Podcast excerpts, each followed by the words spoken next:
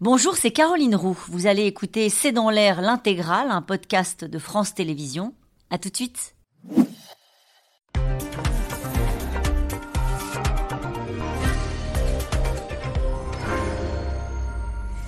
Bonsoir, bienvenue dans C'est dans l'air. Ce matin, tous les utilisateurs d'iPhone ont vérifié le modèle de leur appareil. Le ministre du numérique, il faut dire, a lancé un ultimatum au géant Apple car son iPhone 12 ne respecterait pas les normes d'émission d'ondes électromagnétiques. Le rappel des téléphones en service en France est même évoqué sérieusement trois ans après euh, sa mise en circulation. Alors une annonce le jour où la firme a dévoilé son nouveau modèle. D'une manière générale, la cohabitation avec les smartphones soulève chaque jour de nouvelles questions. L'impact sur la santé, sur euh, le développement du cerveau des enfants soumis aux écrans, parfois avant de savoir marcher, des questions sur les limites euh, qu'il faut fixer à l'intelligence artificielle au moment où les fakes, les faux envahissent les réseaux. Onde, arnaque, faut-il avoir peur de son smartphone? C'est une question. C'est le titre de cette émission. Avec nous pour en parler ce soir, Philippe de Sertine. Vous dirigez l'Institut de haute vous enseignez à l'Institut d'administration des entreprises euh, de l'Université Paris 1 Panthéon-Sorbonne. Votre ouvrage Le Grand Basculement est publié chez Robert Laffont. Avec nous ce soir, euh, François euh, Saltiel. Vous êtes journaliste producteur à France Culture sur Le meilleur des mondes, une émission spécialisée dans les nouvelles technologies. Citons votre livre La société du sans contact, selfie d'un monde en chute aux éditions Flammarion. Avec nous ce soir, Anne Sénéquier. Vous êtes médecin, pédopsychiatre, directrice de l'Observatoire Santé et Environnement à l'IRIS. Votre ouvrage Géopolitique de la santé est publié aux éditions Erol. Enfin, Gaëlle Mac, vous êtes directrice déléguée de la rédaction de Challenge. Votre magazine s'intéresse justement la semaine prochaine avec un grand dossier sur l'intelligence artificielle et ses bons usages. Bonsoir à tous les quatre. Merci de participer à ce C'est dans l'air en direct. Bon, Philippe de Certi, ce matin, on a tous vérifié hein, si on avait un iPhone, 12. Vous l'aviez, voilà. Je ne savais pas. Bon, euh, plus sérieusement, je me tourne vers vous qui êtes spécialiste du sujet. Euh, qu'est-ce qui a été identifié comme problème concernant l'émission d'ondes de, ce, de cet appareil Alors, sur cet appareil qui, appareil qui, euh, qui a été euh, commercialisé en 2020, hein, il a déjà trois ans, il y a effectivement une norme, une norme spécifique du débit d'absorption spécifique. Alors, je vais être un peu technique, c'est le DAS. C'est pas grave, on est prêt. Et donc, dans le débit d'absorption spécifique, la norme, du moins en France et en Europe, c'est 4 watts par kilogramme. Et là, donc cet iPhone 12 a été testé à 5,7. Donc c'est légèrement au-dessus. Je dis légèrement au-dessus parce que ça, c'est la norme européenne. Or, la norme européenne de l'aveu même euh, du ministre chargé du numérique est déjà en dessous d'un autre seuil qui est utilisé à l'international qui, lui, est plus de 40 watts euh, par kilogramme. C'est-à-dire que l'Europe a pris ses précautions, et c'est bien normal, puisque dans ce cas et dans ce dossier, je pense que le principe de précaution doit s'appliquer, et ils ont déjà réduit euh, de 40 watts à 4 watts. Et là, sur ce euh, débit d'absorption spécifique, Apple est à 5,7. Et si je vais être encore plus précis, c'est un DS qui concerne la DS membre, c'est-à-dire des mains. C'est-à-dire qu'il y a plusieurs DS qui sont, qui sont spécifiés lorsque vous l'avez proche de la tête, lorsque proche du tronc, proche des mains. Là, il concerne le DS membre, c'est-à-dire en main. Il y a quelque chose qui est assez rassurant dans ce que vous nous expliquez les valeurs que vous avez données, quelque chose qui est à mon avis vertigineux, c'est qu'on s'en rend compte trois ans après la mise en service. Oui, alors l'Agence euh, euh, nationale euh, des, fréquences donc, dit que bah, ça prend du temps, qu'ils n'ont pas beaucoup de moyens, qu'ils ont beaucoup de téléphones portables à tester. Ce DAS membre est assez récent, les deux autres étaient déjà préexistants. Et puis peut-être, moi je ne sais pas, peut-être que le fait que ça tombe pile le jour où Apple lance son iPhone 15 est peut-être un signal qui est envoyé, un petit coup politique à jouer de la part du, ministre, bah, qui, ah dit, qui dit tout simplement attention les GAFAM, la fête est finie, vous pouvez plus faire exactement ce que vous voulez. Moi, je pense. Jean-Noël Barrot fait trembler Apple? Bah, il essaye. je ne ah sais pas si Apple tremble. En tout cas, ce qui est certain, c'est qu'en ce moment, on est dans une phase de régulation. Euh, il y a un texte qui est entré en figure avec le DSA en août dernier. Donc, il y a sans doute un coup de communication politique pour, euh, euh, pour avoir cette déclaration à ce moment-là Je me tourne vers le seul médecin autour de la table. Euh, forcément, euh, quand on euh, tous on se, regarde et on voit le changement de nos usages, on se dit on y passe des heures quand même avec ses téléphones sur la table de chevet, sous l'oreiller, dans son sac à main, etc. quand vous voyez que, les données au fond qui sont celles de l'Europe, imposées par l'Europe, sont dépassées par les constructeurs, par les firmes, est-ce que vous, ça vous a inquiété cette annonce ce matin? Bon, bien sûr, comme tout le monde, on a tous vérifié. Se pose la question aussi sur le nouveau qui a été euh, présenté ce matin. Si celui d'il y a trois ans a été testé aujourd'hui, euh, quid de, de, de, du numéro 15 Après, c'est vrai que euh, en termes de prévention, là, on va parler d'ondes, mais les, les, écrans sont problématiques à beaucoup plus. Ça, on va en parler bien sûr longuement. Mais sur la question des ondes, il y a toujours, depuis la mise en circulation des téléphones, eu un doute. Euh, on se dit, euh, euh, voilà, est-ce que ça peut être dangereux pour la santé? Il y a des gens qui considèrent qu'ils ont des effets sur leur santé. Est-ce qu'il y a une étude imparable sur le sujet? Alors, il y a des études imparables. Non, la problématique, c'est que on a affaire effectivement à, des ondes électromagnétiques et ce que l'on recherche finalement, c'est l'apparition de tumeurs cérébrales ou d'autres problématiques. Mais comme beaucoup de choses en prévention, la problématique, c'est la temporalité. On a un événement ici et maintenant, un comportement qui peut être récurrent, mais qui va générer un problème plus tard, voire vraiment euh, beaucoup plus tard. Donc on, a besoin de recul et aujourd'hui finalement le recul maximum que l'on ait, c'est 20 ans et, encore 20 ans, ça veut dire qu'on parle des personnes qui, dès que les téléphones portables sont arrivés, vers 98, 96, euh, se sont équipés et euh, depuis ne les quittent plus. du coup, ça, ça réduit la taille de l'échantillon possible. Après, il y a ce qu'on appelle aussi dans toutes les études, et maintenant que Covid est passé, j'ai envie de dire que tout le monde connaît un petit peu ces termes, les biais de représentation, les biais euh, de, euh, de méthodologie, tout ça fait qu'aujourd'hui, les dernières études, c'est-à-dire Interphone et MobiKid, qui a aussi analysé les, données sur l'émergence de, tumeurs cérébrales chez les enfants qui ont un, accès aux écrans importants, n'est pas augmenté sur une période de 10 ans. Par contre, là où c'est décevant, c'est que ça ne permet pas d'enlever le doute.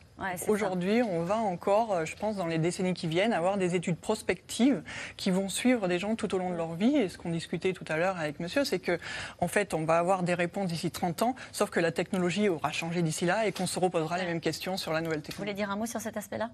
Non, non, euh, je, je, partage totalement cet avis. Effectivement, le problème de la technologie, c'est qu'elle va toujours trop vite. Euh, le, temps qu'on arrive à tester justement les méfaits, on aura une nouvelle technologie qui sera arrivée. On peut dire presque la même chose sur la, la réglementation entre le moment où on essaye de mettre en place une règle pour essayer d'avoir des garde-fous autour des, effets néfastes de la technologie, celle-ci a déjà avancé. Donc on est toujours dans une course contre la montre avec la technologie, même si, euh, encore une fois, l'Europe a bien pris conscience de cela et essaye de prendre les devants, notamment sur l'intelligence artificielle. Alors j'ai été très étonnée de découvrir ce chiffre-là. Depuis 2007, 42 décisions de retrait de téléphone ont été prises dans six situations.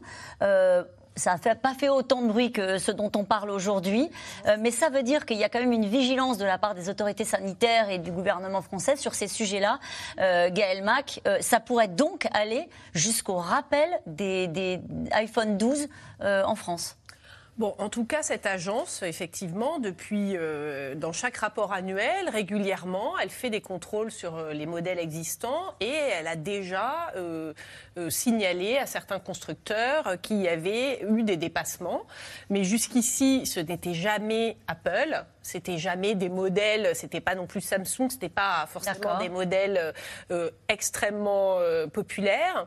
Et euh, on peut remarquer que jamais aucun ministre ne s'était emparé du sujet jusqu'ici, n'avait jugé bon d'en faire un interview, plusieurs interviews. donc voilà, donc ces, ces, décisions préalables n'avaient pas donné lieu à, un tel, à une telle publicité, on va dire. Bon, bah, c'est un tort, non? Pour les consommateurs et les usagers Alors, non enfin, je sais pas, je me mets à la place des gens qui avaient des téléphones qui ont été rappelés. Ils auraient peut-être aimé que le ministre s'en empare, non?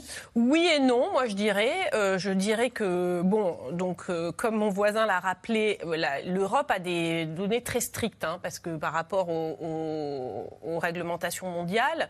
Par ailleurs, ces, ces, téléphones ne sont pas testés, ils sont testés en situation maximale, c'est-à-dire vraiment quand vous avez une zone avec très, une antenne très lointaine et que le téléphone doit tout le temps chercher l'antenne le plus loin possible. Mm. Donc vraiment dans, cette, dans ces situations qui ne sont pas si courantes dans la vie de tous les jours. Donc c'est toujours un peu un équilibre à trouver entre ne pas cacher euh, la vérité à des consommateurs et puis euh, ne pas créer un effet de panique. Bien sûr. voilà.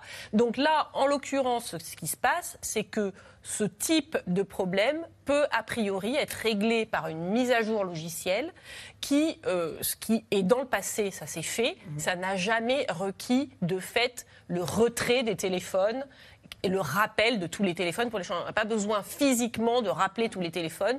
Apple peut faire une mise à jour et, euh, et régler ce problème sans euh, devoir. Il y a des situations qui ne sont pas testées. C'est euh, les effets des ondes dans une pièce, dans une famille, où on est à table, un déjeuner de famille, où il y a 10 smartphones dans la même, dans la même posée sur la table. si, si, hein, il y a eu ah beaucoup d'études. Ah si, il y a énorme. Parce que ce sujet, je veux dire, les gens qui sont intolérants aux ondes, etc. Ça fait quand même dix ans qu'il est sur, le, sur, la, sur la table et euh, on parle de quand même euh, une question de santé publique ça, euh, importante. C'est quand même 3-4 milliards de personnes qui ont des téléphones et qui sont dans... Voilà. Donc nous, par exemple, à Paris, on a la Tour Eiffel qui émet très très fortement. Il hein. faut savoir que dans les environnements urbains, il y a énormément d'antennes, il, y a, voilà, il, y a, il, y a des, il y a des ondes énormément. Bon, pour le moment, on n'est pas arrivé à une démonstration probante, mais il y a eu des études un peu de tout. Il y a eu beaucoup d'études. Hein. Effectivement, et cette phrase euh, de l'OMS, il n'existe pas de preuve, selon l'Organisation mondiale de la santé, que l'exposition aux champs électromagnétiques représente un risque pour la santé. En général, il y a trois petits points à ce stade. Mmh. Hein. C'est ça. En l'état actuel des connaissances. Il faut toujours, ça, Philippe de euh, il faut toujours regarder Oui, non, je crois qu'effectivement, on doit dire à ce stade, parce qu'effectivement, peut-être plus tard, on saura. Il faut quand même rappeler que l'automobile, quand elle émet des poussières, ça, tue. Là, on en est sûr. Hein. C'est-à-dire la pollution, les camions, on est sûr que vous avez des millions de morts tous les ans sur la Terre à cause de la pollution. Et que là, pour le coup, là, il y a toutes les études scientifiques qui le démontrent. Euh, les voitures, les camions sont produits en Europe, les téléphones pas du tout. Hein. on est d'accord aussi hein, que là, on peut avoir quand même des questions qui se posent lorsque effectivement on voit en ce moment, vous avez raison, on est dans une sorte de montée, on va dire en puissance en tout cas pour contrer les grandes euh, entreprises de l'internet et les grandes entreprises de l'intelligence artificielle en Europe, où malheureusement nous ne sommes pas. C'est-à-dire qu'à chaque mm. fois, on est en train d'imposer des normes, mais malheureusement, ce n'est pas nous qui pouvons les appliquer puisqu'on n'a pas de producteurs. Donc je crois que ça, c'est quand même peut-être important à rappeler. Alors évidemment. Ça veut dire que vous ne croyez pas à l'alerte du ministre euh, Noël Barrot? Non, mais je crois qu'il euh, n'y a pas de doute. Vous ne la prenez pas au sérieux? Il n'y a pas de doute. non, dans le processus, on a notre agence française qui a fait cette étude. On l'a dit, la norme, elle est européenne. Et d'ailleurs, Jean-Noël Barrot, dans son interview, a dit attention, ça peut faire boule de neige. Mm. C'est-à-dire, il a dit ah, peut-être que les autres Européens quand ils vont tester, ils vont trouver la même chose. Actuellement, Apple conteste en disant probablement qu'il y a un biais dans la manière dont vous la mesurez, parce que nous, vraiment, on a testé, etc. Donc on va voir ce qui va se passer exactement euh, si les autres pays européens nous suivent, ce qui n'est pas le cas pour le moment. Ce qui est certain, c'est que nous, on a dit 15 jours euh, pour euh, justement faire cette mise à jour et, et, on refera un test à ce moment-là. Donc on va voir ce qui va se passer. Sinon, les téléphones seront rappelés. Alors il a dit qu'on pouvait aller jusque-là. Oui. On pouvait aller jusque-là. C'est le ministre, probable, hein. il, très à la fois, il s'exprime euh, dans plusieurs médias et tout, et à la fois, il reste prudent dans son expression. C'est ça qui est le contraste. C'est-à-dire, il dit il y a eu un léger dépassement euh, de, la, de, la, limite d'absorption. Mais il est dans son rôle, non S'il ne le faisait pas, hein. pardonnez-moi, si on, tape toujours sur, les politiques, mais s'il ne le faisait pas et qu'une agence indépendante, un média, euh, révèle que, au fond, les autorités publiques euh, les agences de surveillance n'ont pas acté euh, cette, cette réalité d'un dépassement. On, leur reprochait. oui, il n'y a pas de révélation. Hein. C'est-à-dire mm. que dans leur rapport annuel, cette agence, tous les ans, elle signale les contrôles qu'elle a fait. C'est-à-dire que le, le, euh, le, citoyen curieux qui veut aller. Il pourrait avoir accès à ces informations. Il a accès à cette information. Ce n'est pas une information confidentielle qui est révélée par le ministre. Par ailleurs, comme je l'ai dit, il y a eu déjà plusieurs cas et jusqu'ici, aucun ministre ne s'en était emparé. Mais ce hmm. n'était pas Apple. Mais dans ce cas-là, le fabricant s'en empare, lui. Hein. C'est-à-dire, on lui dit, et donc il doit corriger. Bah justement, on va le voir. Sachant qu'il peut corriger, on peut le rappeler quand même très facilement. Hein. Alors ça, c'est difficile à comprendre, mais on va y revenir. C'est-à-dire, vous dites, en faisant une mise à, une mise à jour. De, ce que j'en ai compris, c'est-à-dire que Apple n'a pas besoin de, de rapporter, de récupérer ses propres téléphones pour euh, les réparer ou les bidouiller. À distance, il peut euh, eh bien, faire une mise à jour qui doit ensuite sans doute être faite par l'usager derrière pour être bien conforme. mais, mais, ça se fait simplement. Et c'est pour ça d'ailleurs que dans, dans, les autres cas où d'autres constructeurs ont été pointés du doigt, on n'en a pas autant parlé, euh, parce que finalement, euh, je pense que ces constructeurs sont tout de suite, ont tout de suite fait la mise à jour et c'était terminé. Donc là encore, je pense qu'il y a une volonté de communiquer et, et ça se fait effectivement le jour question. où l'iPhone 15 est, lancé. en tout cas, le ministre du numérique menace donc euh, de rappeler l'iPhone 12 en circulation en France si rien n'est fait. Les émissions d'ondes de l'appareil sont hors de la norme utilisée et imposée en Europe notamment. La firme américaine assure que son iPhone est conforme aux standards. Théo Manval, Juliette Coulet. En pleine présentation hier de son dernier modèle d'iPhone, c'est un message qu'Apple aurait sans doute préféré ne pas recevoir. Un communiqué signé de l'ANFR, l'agence qui contrôle en France les fréquences radioélectriques. L'ANFR demande à Apple de retirer du marché français l'iPhone 12 à compter du 12 septembre 2023, suite à un dépassement de la limite de débit d'absorption spécifique constatée sur ce modèle. Le débit d'absorption spécifique, ou DAS, mesure la quantité d'énergie transportée par les ondes électromagnétiques absorbées par le corps humain en présence d'un téléphone. Le seuil maximum autorisé en Europe est de 4 watts par kilo quand on tient son portable à la main, Or, l'iPhone 12 a été contrôlé à 5,7 watts par kilo. L'effet néfaste de ces ondes sur l'homme n'a encore jamais été directement prouvé, mais ces mesures inquiètent certains médecins qui soupçonnent des risques de cancer. Sur 30 ans, on a vu une multiplication par 4 et plus des cancers du cerveau les plus graves. Ce sont des glioblastomes, qui sont des tumeurs du cerveau incurable avec des, moyennes de durée de vie de l'ordre de 12 à 15 mois. Là, on est sur le cerveau, mais je vais prendre par exemple l'exemple du téléphone portable porté euh, à la poche. Plein d'études scientifiques ont montré, par exemple, chez les hommes, euh, que cet effet chauffant, elle a un effet catastrophique pour les spermatozoïdes avec une perte de motilité et une perte de fertilité. Le gouvernement ce matin se veut, lui, rassurant le seuil qui a été fixé au niveau européen est fixé à un niveau dix fois inférieur à celui auquel les études scientifiques estiment qu'il peut y avoir des conséquences pour les utilisateurs. Mais le ministre annonce tout de même deux mesures. Interdiction dès à présent de la vente de l'iPhone 12 en France et sans mise en conformité sous 15 jours, Apple devra rappeler tous les iPhone 12 déjà vendus. Ma responsabilité, c'est de veiller à ce que euh, les, décisions qui sont prises, c'est-à-dire le retrait de la commercialisation, euh, soient bien appliquées. Je ne mmh. transigerai pas. Nous mmh. devons être extrêmement fermes. Une simple mise à jour du téléphone à distance pourrait, selon lui, régler le problème. Mais pour l'instant, Apple conteste les conclusions de l'ANFR et dit lui avoir transmis les résultats d'autres études. L'iPhone 12 est certifié comme conforme aux standards définis dans le monde par de nombreuses organisations internationales. À sa sortie, il y a deux ans, l'iPhone 12 était le smartphone le plus vendu au monde, 100 millions d'exemplaires en un peu plus de six mois. Alors pourquoi ces failles apparaissent-elles seulement maintenant? Les ondes émises par un téléphone peuvent varier avec le temps. L'Agence nationale des fréquences mène donc des contrôles avant et après la mise sur le marché, comme l'expliquent ses équipes dans cette vidéo. Cette carte d'habilitation, lorsque l'on la présente aux responsables des boutiques, nous autorise à effectuer les prélèvements de téléphones portables que l'on souhaite. Le choix des boutiques se fait de façon tout à fait aléatoire, sachant qu'on essaie de représenter tout le marché possible. Les appareils sélectionnés sont ensuite mis sous scellé et envoyés dans ce laboratoire à Saarbrück en Allemagne qui centralise les mesures au niveau européen. Nous avons plus de 150 employés qui travaillent avec des mannequins pour simuler le corps humain. La tête, comme le reste du corps. Dans ce moule, nous mettons un liquide qui simule soit le liquide cérebral, soit le tissu musculaire. Et dans ce liquide du mannequin, nous positionnons une sonde qui mesure le champ électrique. À partir des résultats de cette sonde, on calcule le niveau du DAS. Et il n'est pas si rare que des appareils soient hors des clous. 46 cas épinglés ces dernières années en France. L'an passé, Samsung avait tardé à se mettre en conformité. Le numéro 1 mondial du smartphone avait alors écopé d'une amende de 7500 euros. Alors nous allons venir aussi sur cette mauvaise semaine hein, pour euh, Apple. Euh, Véronique, dans l'Essonne, smartphone, le prochain scandale sanitaire, euh, peut-être avec vous, Anne Sénéquier je pense qu'effectivement, là aujourd'hui, on est focalisé sur les ondes, mais c'est il faut regarder euh, l'outil écran vraiment de manière euh, beaucoup plus large. Et effectivement, bon, aujourd'hui, on se pose la question vis-à-vis du rayonnement électromagnétique, mais en fait, c'est surtout l'usage que l'on en fait euh, de ces écrans, et aussi à quel âge l'on en fait.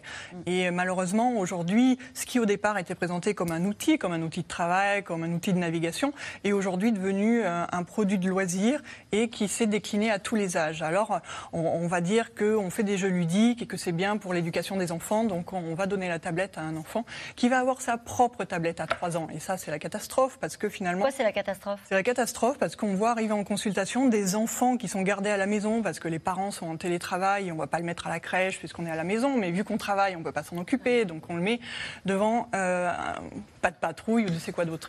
Et la problématique, c'est que pas de patrouille, c'est sympa, mais il réagit pas pas de patrouille, pour de ceux qui ne savent pas, c'est un dessin animé. C'est un dessin animé pour les tout petits avec plein de petits chiens qui sont super sympas et qui sourient, mais qui ne sourient pas quand l'enfant lui-même sourit devant l'écran. Donc, et en fait, l'enfant apprend par, jeu de miroir. Il sourit à son parent, son parent lui sourit, il y a une interaction, il y a du lien. Là, en fait, euh, il va sourire quand le chiot euh, sourit, et en fait, derrière, il ne se passe rien. Et, et à un moment donné, bah, il va apprendre ça. Il va apprendre le fait que personne ne réagit à sa propre communication non verbale, puisque pour l'instant, il ne parle pas. Et bah, petit à petit, il va arrêter cette communication non verbale parce qu'il voit que ça ne fonctionne pas.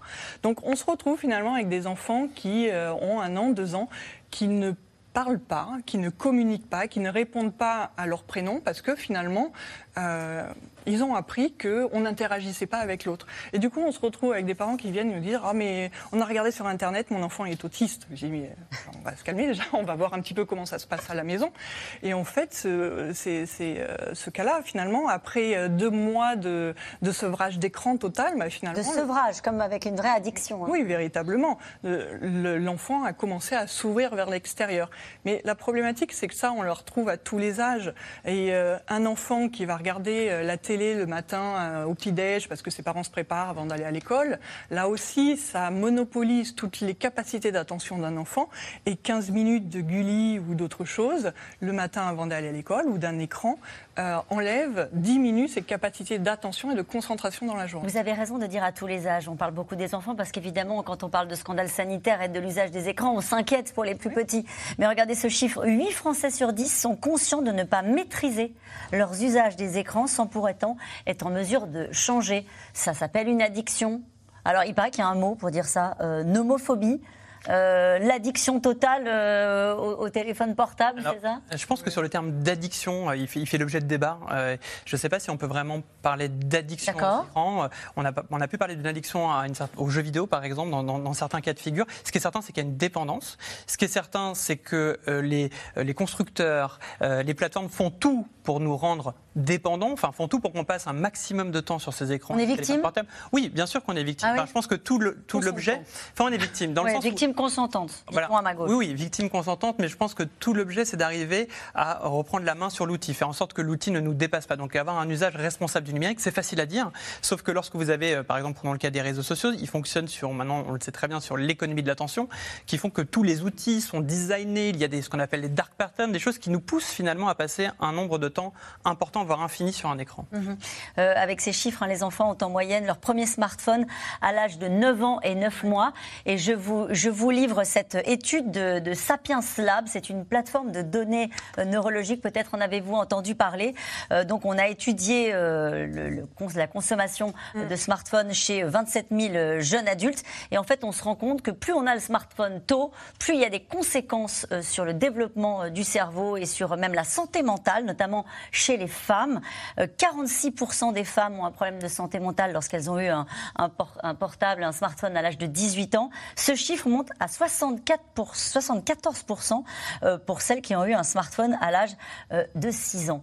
là, je me tourne vers vous, Philippe de Sertine, et je sens que vous allez me dire, on a dit la même chose au moment de la télé. Hein, c'est ça C'est ça, oui non. Non, mais je crois que par rapport à ce qu'on est en train d'évoquer, on a des outils. la société humaine est en train de changer. Elle va, besoin, elle va avoir besoin de changer encore plus. Euh, parce que notre modèle ne fonctionne pas, on est en dérèglement climatique, il va falloir qu'on invente une autre façon de vivre. Et pour ça, on a besoin d'outils. Et ça, ce sont effectivement des outils. Et là, ce qu'on est en train d'évoquer, c'est le moment où l'outil prend le pas sur celui qui euh, l'utilise. Hein, c'est-à-dire qu'effectivement, lorsque, euh, en réalité, on est tellement séduit, et effectivement, la séduction, elle est organisée par celui qui le produit, mais on est nous-mêmes suffisamment peu attentifs à ce que ça signifie qu'effectivement, on peut du coup devenir complètement dépendant de cet outil. Mais en soi, l'outil, évidemment, vous voyez, quand on est en train de parler de tous ces problèmes, il faut aussi parler de tout ce qu'apportent ces types de technologies les vies qui sont sauvées parce que vous avez un smartphone, parce que vous avez une montre connectée qui va faire que vous êtes une vieille dame et que vous tombez.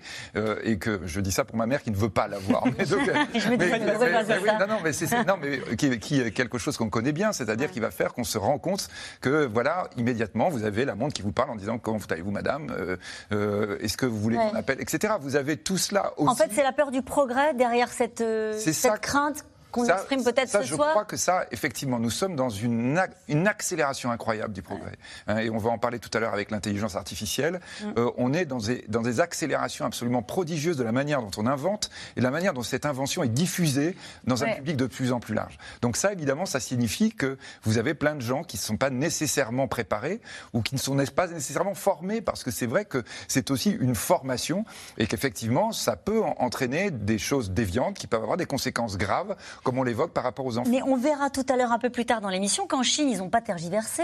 Ils ont imposé un nombre d'heures euh, de consultation, notamment de, TikTok, on en parlera plus tard, euh, un nombre d'heures parce qu'au-delà, ils considèrent que euh, c'est prendre un risque pour la santé, sans doute, de, ces enfants, Gaël Mac. En tout cas, je veux dire, on ne peut pas dire que les gens soient informés. C'est-à-dire quand même, ces entreprises, maintenant on le sait puisqu'il y a eu plusieurs lanceurs d'alerte, on, on, sait par exemple que les cadres de la Silicon Valley, euh, certains envoient leurs enfants dans ces écoles où justement il y a zéro écran et où ils n'ont pas le droit d'avoir leur téléphone, etc.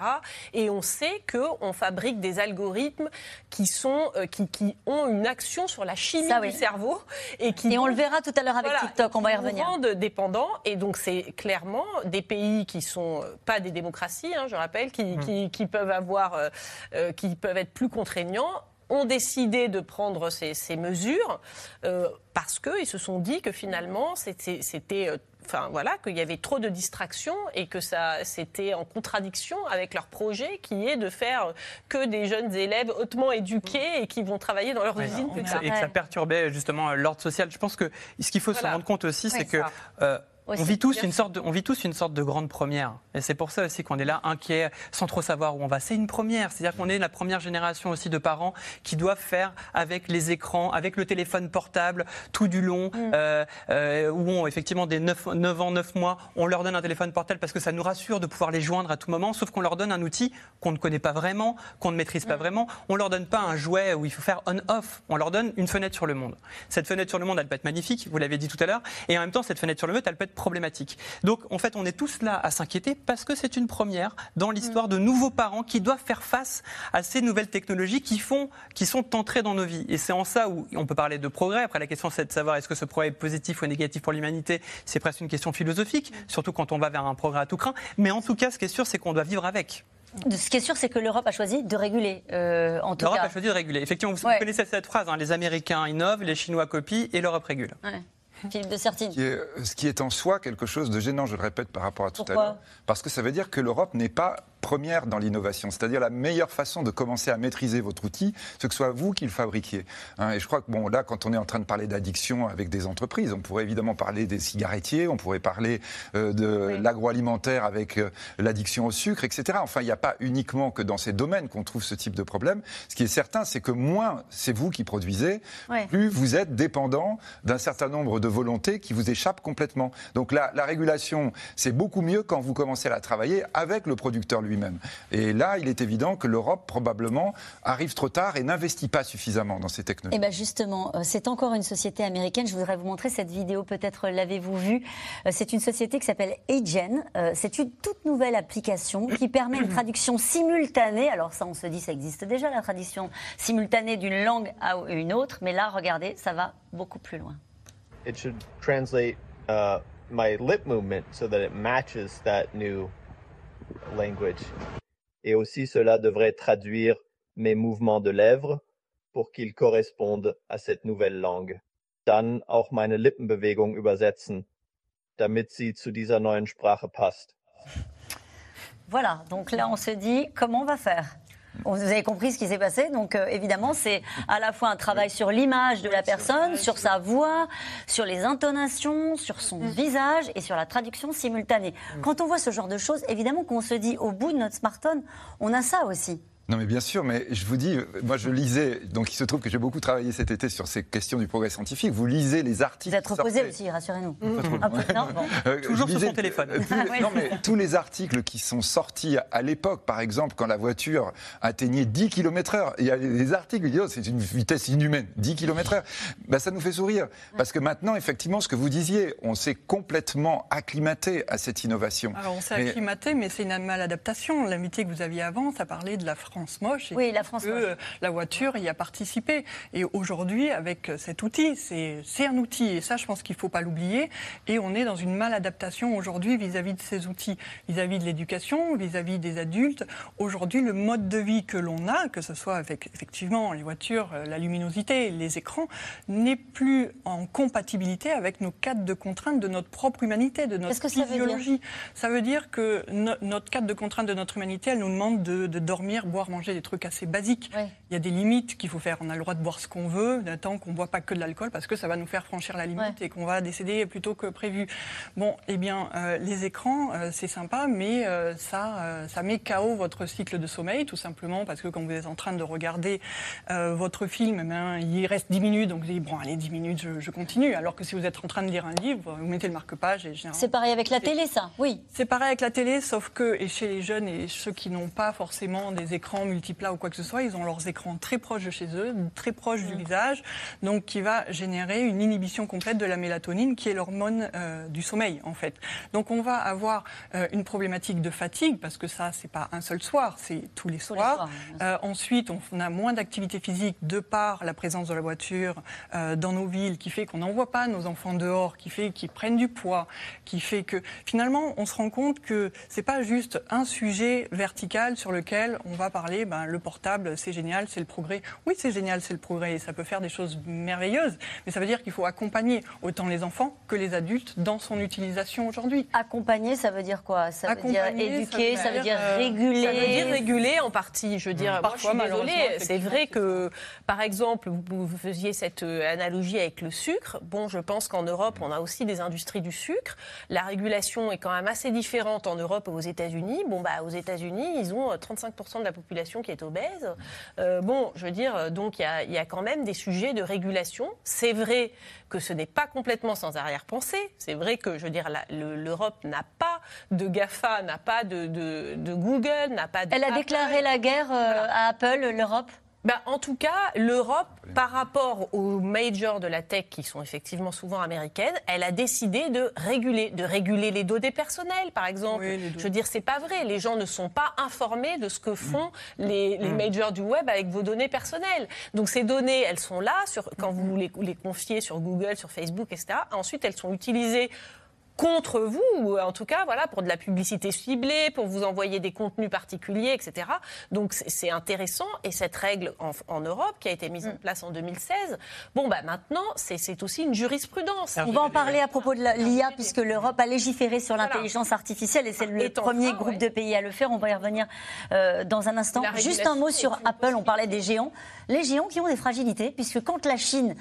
Alors, cette information n'a pas été vérifiée. C'était une information de la presse américaine qui disait que, euh, à la veille de l'annonce du nouvel iPhone, qui disait que les Chinois allaient euh, interdire les iPhones dans leur administration. Là, il y a eu un une chute du cours de bourse. Oui, 200 euh, milliards de pertes en une semaine. puisque là, évidemment, quand on est en train de parler de ces géants que l'Europe n'a pas, aujourd'hui, Apple, c'est l'entreprise qui vaut la plus chère du monde. Elle a passé en janvier 2022 la valeur de 3 000 milliards de dollars. C'est absolument incroyable. C'est-à-dire, vous voyez, quand, quand, vous êtes en train de regarder l'entreprise qui vaut la plus chère en Europe, c'est LVMH, elle, elle, frise les 400 milliards. C'est-à-dire, on est dans quelque chose qui est une autre dimension. Toutes ces entreprises de nouvelles technologies sont des puissances, des espèces de porte-avions géant que euh, l'Europe n'a pas fait. Quand vous dites, c'est 3 000 milliards, vous voyez, c'est le PIB de la France, quoi, pratiquement. Qui, se transforme en cheval de Troie aussi, avec le Cloud Act des Américains. On, va en parler. La, seule chose, effectivement, c'est quand vous dites est-ce qu'on a les moyens? Non, on n'a pas les moyens de faire la guerre. Donc là, pour le moment, la seule chose mm. que l'on dit, c'est on dit mm. on est un gros marché. Mm. Donc attention, c'est un gros marché. Sauf que pour, les, pour, les, pour, pour Apple, c'est beaucoup plus grave si les Chinois n'achetaient pas Et là, d'ailleurs, on a eu la présentation avec Tim Cook de, leurs résultats. Ils ont bien insisté sur le fait que la Chine, l'Asie, c'était leur grande cible. Pour le moment, l'Europe est un gros marché. Donc, lorsque la France dit on va rappeler les Apple 12, ils regardent, ils disent quand même oui, il faut voir. Si c'était toute l'Europe, alors là, pour le coup, ils réagiraient. Mais ce n'est encore qu'une réaction par rapport à des clients, pas par rapport à des producteurs, des égaux. L'Europe qui a réussi à leur imposer un chargeur oui, euh, absolument. Hein oui, absolument. Un chargeur unique pour éviter qu'on ait trop de déchets euh, informatiques. Parce que là, c'était une politique d'Apple de dire on enferme les gens dans notre logique, et ce qui fait que quand vous êtes avec même un nouvel Apple, vous êtes obligé de tout changer. Et donc là, on est clairement dans une course. Et ça, l'Europe a réussi. Absolument, elle a réussi à imposer. Alors, au bout du téléphone, il y a désormais plus simplement les réseaux sociaux, une liste de contacts, mais une porte d'entrée vers un nouveau territoire qui n'est pas sans risque. Euh, les images, les voix, les scènes conçues par intelligence artificielle qui nous obligent chaque jour à nous demander, franchement, c'est au quotidien, y compris pour nous les journalistes, ce qui est vrai et ce qui est faux. Laszlo Gélabert, Ariane Morisson et Michel Bouilly. En pleine contestation contre la réforme des retraites, le visage de ce vieil homme en sang, entouré de CRS, a été partagé des milliers de fois sur les réseaux sociaux. Pourtant, cette photo est fausse, on ne sait pas qui l'a postée. Elle a été générée par une intelligence artificielle et a semé le doute jusque dans les plus grandes rédactions de France. C'est pour sensibiliser la jeune génération à la désinformation que Lucille Berland intervient dans les collèges. Alors, bonjour à tous. Pour ces élèves de quatrième, ce jour-là, pas de cours d'anglais, mais deux heures sur l'intelligence artificielle et la manipulation. Exemple avec cette étonnante photo d'Angela Merkel et Barack Obama. Alors, qui on voit sur cette image? Qu'est-ce qu'il peut y avoir comme intérêt à créer ces images de toutes pièces, à inventer des fausses informations? Euh, Pourquoi on fait ça? Pour gagner de l'argent. Pour l'argent, bien sûr. Pour créer un conflit. Pour créer un conflit Alors, je prends vos mots pour l'instant. Et on l'a vu par exemple dans le conflit entre l'Ukraine et la Russie. Euh, il y a pu avoir ce genre de logiciels qui ont été utilisés pour générer des images, des fausses images, par exemple de bombardements, etc. Ils sont pas si naïfs et justement ils ont grandi avec ces réseaux-là. Ils ont de plus en plus d'éducation aux médias à l'école. Euh, ils connaissent les outils. Donc c'est sur ça qu'on les éveille et c'est important qu'ils l'apprennent maintenant parce que même s'ils ne sont pas tout de suite, tout de suite confrontés, euh, demain, après-demain, dans leur univers familial, au lycée ou dans leur univers professionnel, ils y seront peut-être confrontés et au moins ils seront un peu mieux armés, du moins on l'espère. Être armé face aux IA qui envahissent nos vies, d'autant que des outils ultra performants sont de plus en plus accessibles. Désormais, n'importe qui peut imiter la voix d'une personnalité, comme ce youtubeur, qui transforme la sienne en celle d'anciens présidents américains. This artificial intelligence lets you speak with any, and I mean any celebrity voice in real time. But the question is, who really is considered to be a celebrity? Nous aussi avons fait le test. Pour seulement 5 euros, nous avons réussi à cloner la voix de notre présentatrice et à lui faire annoncer une grande nouvelle. C'est une déclaration qui a surpris le monde entier. Vladimir Poutine annonce la fin de la guerre. C'est évidemment faux, mais le résultat est sidérant. Une technique utilisée aux États-Unis en avril dernier pour escroquer cette mère de famille. Alors que sa fille est au ski, Jennifer de Stefano reçoit un mystérieux appel. J'ai décroché le téléphone et j'ai entendu la voix de ma fille. Elle disait maman et elle sanglotait. C'était complètement euh, sa voix, son intonation. C'était exactement la façon dont elle aurait pleuré. Je n'ai jamais douté une seule seconde. C'est ce qui m'effraie le plus. En réalité, sa fille allait très bien, mais des escrocs ont généré sa voix grâce à une IA pour demander une rançon. Contre ces utilisations malveillantes, d'autres intelligences artificielles sont élaborées, comme à l'agence France Presse. En collaboration avec des médias européens, Denis Tessou développe des logiciels pour identifier de fausses images. Celui-ci permet par exemple de détecter les redoutables deepfakes. On apprend le visage de quelqu'un à partir d'une dizaine de vidéos réelles et on va comparer avec le même visage, mais dans la vidéo en deepfake. On a une différence au niveau du graphique ici qui montre les différences qu'il y a entre les deux, les caractéristiques de ces deux visages et qui montre que la, vidéo euh, donc, euh, que, l'on soupçonne d'être un deepfake est effectivement un, un trucage hyper réel. Mais selon ce journaliste spécialisé, la guerre des IA s'annonce difficile on a toujours un train de retard, oui, c'est le, chat et la souris, mais on est toujours en train d'essayer de courir après le dernier développement. Et c'est sûr que là, en ce moment, il y a énormément de développement en, IA générative. qui sont difficiles à, difficile à suivre. Des outils en constante progression qui suscitent beaucoup d'inquiétudes. En mars dernier, Elon Musk et des centaines d'experts ont demandé une pause de six mois dans la recherche sur les intelligences artificielles, évoquant carrément des risques majeurs pour l'humanité. François Saltiel, votre réaction à ce reportage? Alors évidemment, vous baignez là-dedans, vous, mais euh, c'est vrai qu'on se dit, c'était un allié, et d'un coup, on se dit, tout ce qu'il y a au bout du téléphone, désormais, est suspect. Euh, le contenu, ce qu'on a sur nos mails, parce qu'il y a des, des, gens qui mm. récupèrent des données, qui envoient des, des, SMS qui sont, qui sont en fait frauduleux. Mm. Euh, bah, ça développe une forme de méfiance vis-à-vis de l'outil. Oui, oui, ce, ce, que je peux tout à fait, totalement comprendre. De toute façon, il faut savoir qu'avec le numérique, c'est toujours une amplification souvent des phénomènes existants. Les arnaques, il y en a toujours eu, des arnaques pas téléphone, il y en a toujours eu, du porte-à-porte, il y en a toujours eu. Sauf que là, il y a une amplification. Et ce qu'on voit justement avec les, les, outils que vous avez montrés, qu'on peut rappeler du deepfake par exemple, c'est qu'avant, ils étaient réservés qu'à une petite minorité un peu élitiste qui savaient justement les utiliser. Euh, euh, souvent d'ailleurs, c'était les, spécialistes d'effets spéciaux au cinéma, etc. On voit que maintenant il y a une démocratisation. On l'a vu dans votre reportage. Pour 5 euros, vous avez, on, a, on a imité la fin de la guerre. Donc c'est la fin de la guerre. On est très heureux. Donc c'est vrai que ça devient très ça compliqué. Être le titre de l'émission là. Hein. oui, c'est ça. c'est vrai qu'on aurait dû casser l'antenne.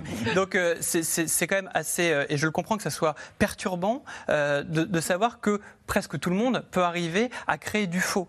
Donc comment on fait pour résoudre cette solution? Bah, alors, Effectivement, il y a des remèdes, il y a des outils euh, pour essayer de... Alors, souvent d'ailleurs, les outils sont parfois euh, prodigués et initiés par ceux qui créent euh, d'ailleurs le mal, hein, puisqu'on peut avoir justement OpenAI donc, qui, qui, a créé ChatGPT et donc ce qu'on appelle l'intelligence artificielle générative, qui va elle aussi trouver un outil pour nous dire, bah, voilà, maintenant on va pouvoir déceler ce qui est une fausse image d'une vraie image ou d'une image qui a été, qui dont on a utilisé l'intelligence artificielle pour la modifier. Donc qu'est-ce qu'on qu'est-ce qu'on peut faire? Bah, redoubler de vigilance, euh, apprendre aussi à s'éduquer. C'est-à-dire que là où pour l'instant ça nous paraît nouveau euh, et perturbant, peut-être qu'à force on va avoir les clés, les codes pour se dire que là c'est. Ça veut dire que tout ce qu'on va voir sur le téléphone, il va falloir se dire est-ce que c'est vrai, est-ce que c'est faux? Mais je crois que c'était déjà un petit peu le cas avec les fake news. Pas sur les images. Oui, moi sur les images, pas sur les vidéos. Mais rappelez-vous, les, fake news, il y a eu énormément de, de, manipulations médiatiques depuis au moins euh, l'élection de Donald Trump. On sait qu'on est quand même dans une ère de la post-vérité, enfin tu vois, c'est ce qu'il avait déclaré et, et, qui est un mensonge. Et donc il faut toujours faire attention. Donc je suis d'accord avec vous que les outils sont de plus en plus forts. C'est juste, pardonnez-moi, vous avez vu ce reportage qui était très bien fait et qui se mm. termine avec cette maman à qui, qui a eu sa fille en pleurs au téléphone. S'il faut douter des appels de ses enfants parce que euh, à un moment donné où ils appellent à l'aide, vous voyez, on n'est plus juste dans. Vous avez euh, raison, mais c'est là où justement l'Europe va jouer un rôle et essaye de jouer un rôle en essayant d'encadrer justement ces images qui sont euh, falsifiées. Donc, euh, notamment les, les, médias qui utilisent maintenant des images avec l'intelligence artificielle doivent spécifier que c'est fait avec oui. lien. Pareil pour l'industrie publicitaire. Et puisque vous parlez justement de contenu problématique, dans le DSA, le Digital Services Act, il y a aussi plus de modération qui est demandée et plus de signalement. Les signalements doivent être plus opérants pour justement, vous avez vu qu'il y avait une arnaque, vous le signalez et on attend une réaction des plateformes plus rapide. Donc c'est censé être plus rapide. Voilà, on les rend responsables. C'était surtout ça. En gros, ces plateformes, je veux dire, depuis des années, disent oh, on est juste des hébergeurs, nous, euh, on n'a rien à voir là-dedans. Voilà, on, on, fournit juste des serveurs et euh, un ensemble de services qui permet aux gens d'éditer leur contenu et de faire ce qu'ils veulent dessus.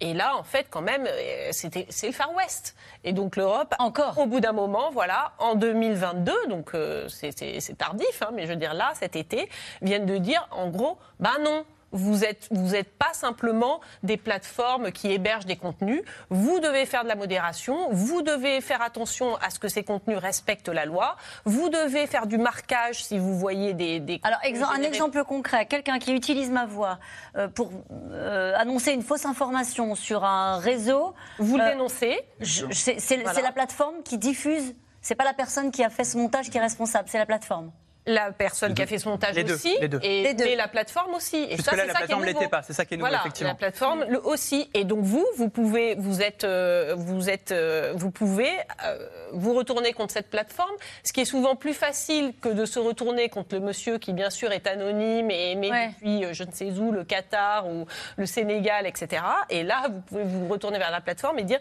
vous me retirez ce contenu très très vite. Philippe de Sertine, c'est à la fois formidable de ce que ça peut susciter comme comme, euh, euh, j'allais dire, chose positive, j'ai pas d'autres mots, pour la santé, l'intelligence artificielle qui va venir au secours de.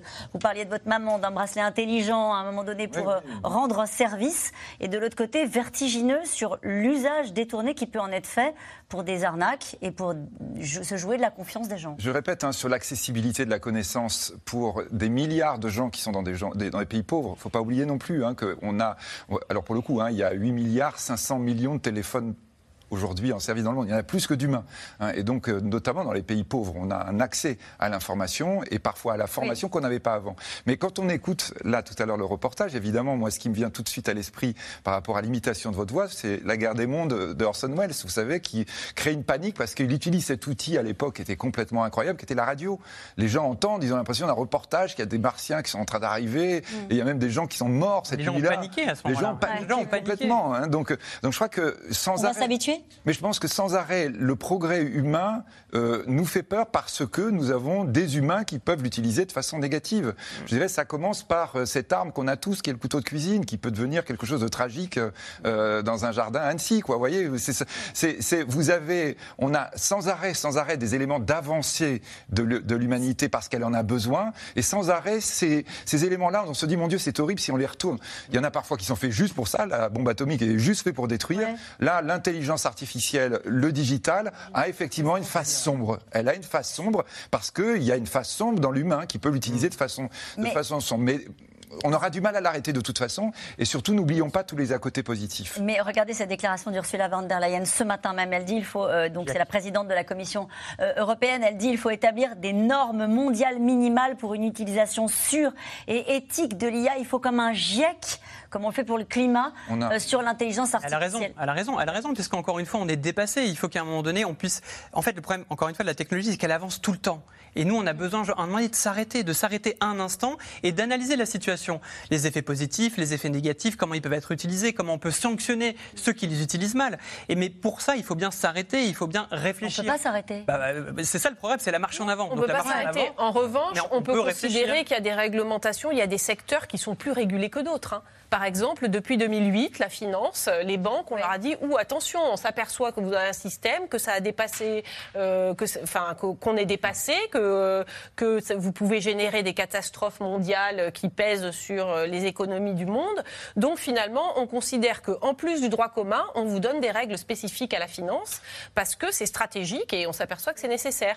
Bon, bah là, je pense clairement que le numérique nécessite des réglementations mmh. propres euh, à ce secteur qui est plus La question, Anne Sénéqué, c'est est-ce qu'on avance tous à la même vitesse? On voit bien même autour de cette table la façon dont on appréhende euh, avec crainte ou avec enthousiasme ces outils. Il y a une fracture peut-être générationnelle aussi. il y a une fracture générationnelle, géographique, étatique, et puis aussi en fonction sectorielle, de quoi on en fait. Donc si on part sur la santé, bien sûr que l'intelligence artificielle, les nouvelles technologies, c'est merveilleux, c'est des algorithmes euh, diagnostiques euh, et ainsi de suite. Mais, vous l'utilisez, vous?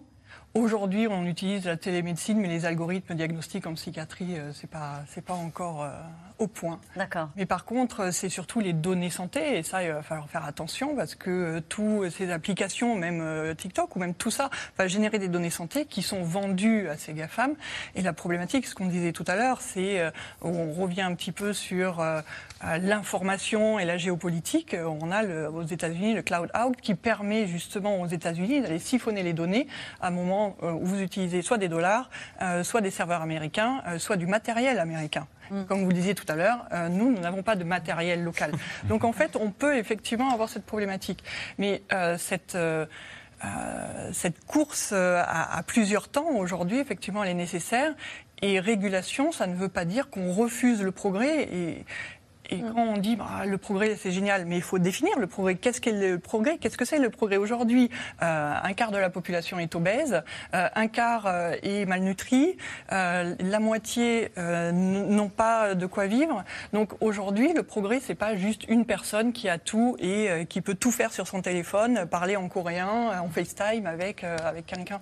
Et là, je pense qu'il va falloir redéfinir le progrès et vraiment repenser transversal et arrêter juste de dire ah ben le progrès c'est plus d'argent, c'est plus de technologie. Il y a un pays justement aux États-Unis où on croit au progrès, où on croit à la technologie, puisque euh, ces entreprises dont vous parlez sont américaines. Et eh ben il y a un mouvement social euh, qui a été lancé par des acteurs. Écoutez, Brian Cranston, c'est l'acteur de la série Breaking Bad, et en fait il prend la parole contre les risques de l'IA dans son métier, alors qu'un mouvement grève, je le disais, a été lancé dans le monde du cinéma aux États-Unis. Écoutez. Nous n'attendons pas de l'industrie du cinéma qu'elle nous comprenne. Vous devez nous entendre et nous écouter quand nous vous disons que nous ne voulons pas que nos emplois soient supprimés et remplacés par des robots.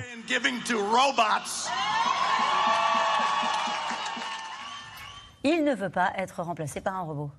Il pourrait l'être. C'est aussi, c'est aussi pardon, un fantasme, hein, le, grand remplacement par le robot. Ils sont en grève hein, aux États-Unis. alors, pas, alors pas, que pour ça. aux États-Unis, c'est important de rappeler justement la situation américaine, c'est-à-dire que là, il y a effectivement un moment assez historique où c'est les scénaristes qui ont commencé, qui ont été rejoints par les comédiens. Déjà, ils peuvent être en grève qu'au moment de, la renégociation des contrats. Donc, je crois que c'est tous les trois ans. Donc, c'est un moment, s'ils ne le font pas maintenant, ils ne le font pas. Je dis pas, c'est un moment historique. bien sûr. Mais ils font grève aussi par rapport au manque de redistribution des plateformes qui chamboulent totalement le marché, Netflix et autres, qui font qu'ils s'y retrouvent pas, ils n'ont pas assez de droits qu'avant. Mais Dedans, ils, parlent de l'intelligence artificielle, vous avez raison. Ils anticipent aussi sur le fait que les scénarios vont être écrits dans ces plateformes-là par des intelligences artificielles, euh, qu'on pourra faire des doublages au cinéma en utilisant des intelligences sur, artificielles. Sur les doublages, vous avez raison, puisque en fait, le, problème de l'intelligence artificielle par rapport au remplacement, pendant longtemps, l'automatisation remplaçait l'école bleue, c'est-à-dire vraiment le travail manutentionnaire. Quand on arrive avec l'IA, on peut remplacer, on peut tenter de remplacer des métiers dits créatifs ou des métiers intellectuels. C'est là où effectivement il y a une nouvelle menace. Maintenant, et je pense que quand on parle à des producteurs de cinéma, ils vous le diront tous, lorsque c'est une IA qui écrit un scénario, c'est un mauvais scénario. C'est un mauvais scénario, puisque l'intelligence artificielle, déjà, n'est pas si intelligente. Elle, fait du prédictif. Et donc, elle dit voilà, le film, il faut qu'il commence comme ça, qu'il se passe mieux, que ça se termine comme ça, parce qu'on a vu. Il y a parfois que des, ce modèle des mauvais scénarios qui sont écrits par des hommes ou des femmes. Hein. Exactement. Ça vous, avez, vous, avez, totalement raison. D'ailleurs, on dit souvent que l'intelligence artificielle, pour être la plus vraisemblable à, l'homme, elle essaye d'être une sorte de stupidité artificielle. Donc, vous avez raison. Mais tout ça pour dire qu'il faudra quand même toujours avoir une singularité et que la singularité créative, encore aujourd'hui, elle passe par l'humain. En tout cas, on en a parlé un petit peu depuis le début de l'émission, c'est l'algorithme le plus addictif possible pour les enfants. TikTok, lancé en 2016, s'est imposé chez les plus jeunes avec chez les 4-18 ans une consommation qui va jusqu'à 2 heures par jour. Mais derrière ce réseau puissant aux 1,7 milliard d'utilisateurs, il y a la Chine, qui, elle, a pris la décision de limiter l'usage de TikTok pour protéger ses petits. Barbara Stag et Christophe Roquet.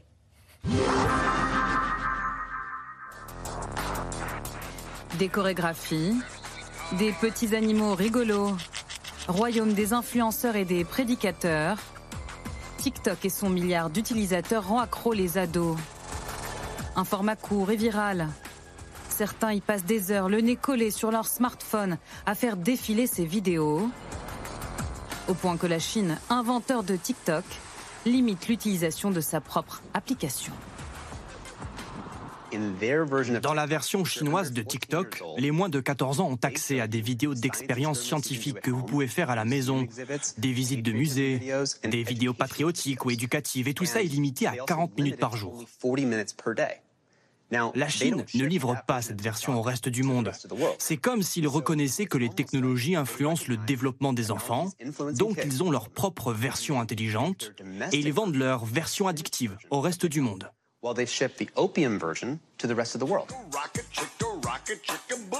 Un poison pour la jeune génération, selon cet ancien salarié de Google, et un probable espion, TikTok, dans le viseur des institutions. Le gouvernement américain est le premier à dégainer en interdisant en janvier dernier le téléchargement et l'utilisation de TikTok sur les appareils des fonctionnaires des agences fédérales.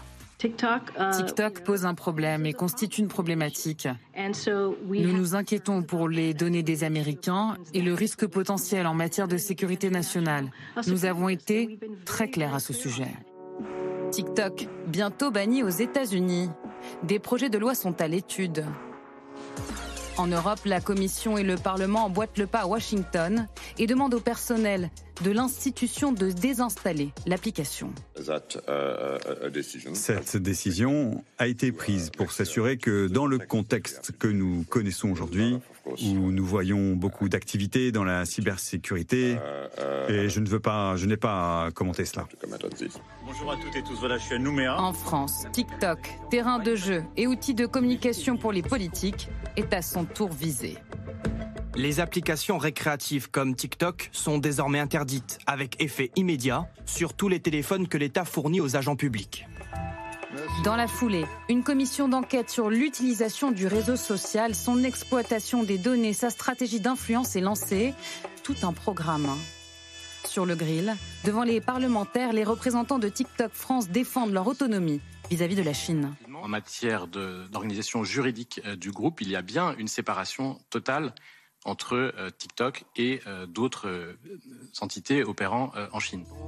Pas de quoi rassurer la Commission sur le siphonnage des données.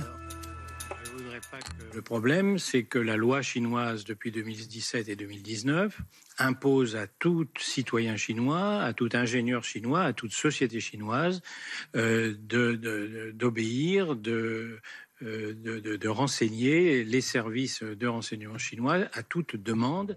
Le géant chinois, sous haute surveillance. Il faut dire que l'application permet d'accéder à de nombreuses informations personnelles. Vous donnez du coup accès à vos photos et vidéos.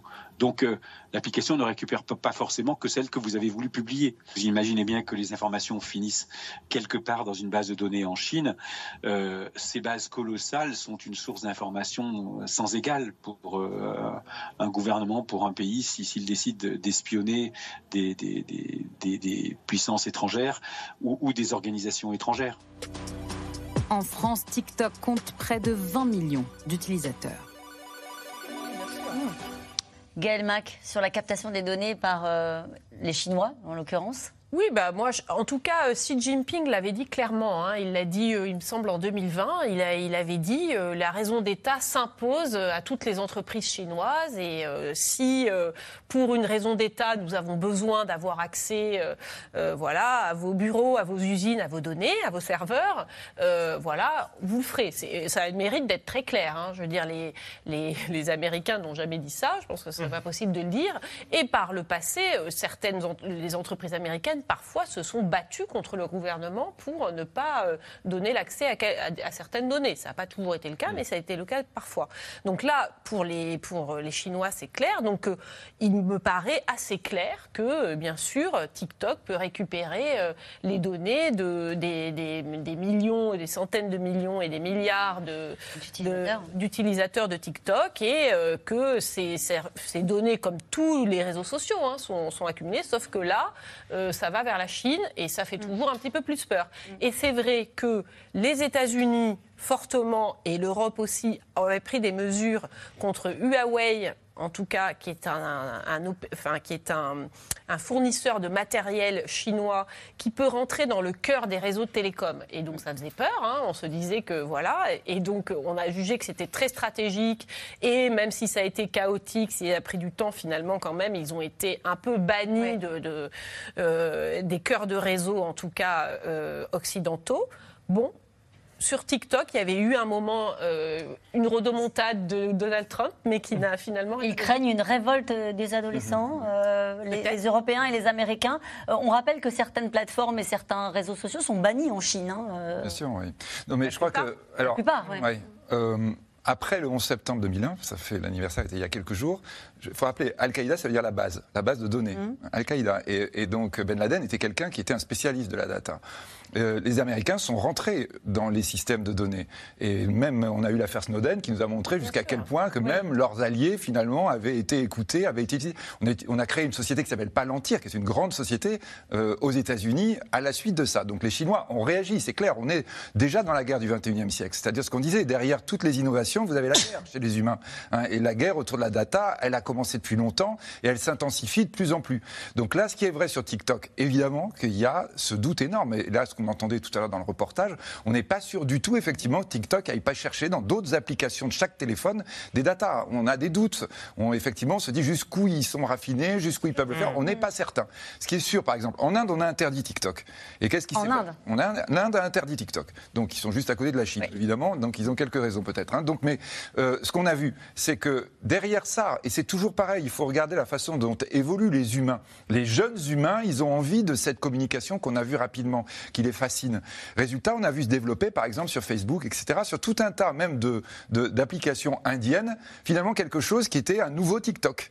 C'est-à-dire qu'en réalité, vous vous rendez compte que les gamins qui euh, disaient on m'interdit TikTok, et eh ben, je trouve, et vous aviez des jeunes entrepreneurs, on vous propose, qui ont eu immédiatement un énorme succès. Oui, mais avec des entreprises qui sont basées, qui étaient basées en l'occurrence en Inde. Oui, enfin, qui posent pas de problème aux Indiens, mais qui nous poseraient des problèmes ah à nous. C'est-à-dire, vous allez sans arrêt tourner autour de ça, effectivement. Bah alors, faites quoi, du coup? Non, mais on, est dans une logique où on doit avoir conscience que c'est là que ça se passe, que c'est là qu'on va avoir mm. les plus grands conflits, c'est là que vous avez les plus grandes valeurs. La question, c'est de dire, on n'y est, on n'y est pas. Est-ce que nous, on est juste ceux qui régulent? Est-ce qu'on est ceux qui essaient de rentrer, de travailler? Euh, On a des talents européens qui sont tous envoyés dans ces grandes entreprises, qui sont embauchés. Ils sont pas chez nous. C'est quand même dommage. Anne rapidement. C'est intéressant de, voir effectivement le côté géopolitique, mais il faut voir aussi au niveau de la cellule familiale quel est le problème pour un parent si votre enfant a TikTok euh, sans surveillance et que ça génère des, flux de, vidéos sur le modèle court, vraiment attrayant, qui va répondre à une satisfaction immédiate. Et finalement, à, à force, deux heures, je vous dirais, deux heures, c'est sympa parce que les ados, souvent, ils sont beaucoup plus euh, longtemps que ça là-dessus.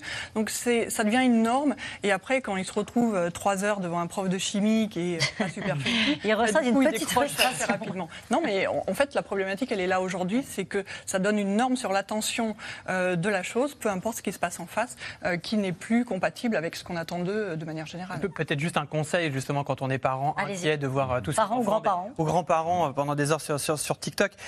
évidemment, le TikTok a un algorithme qui est très puissant, qui capte l'attention et qui est très fort et qui nous rend passifs.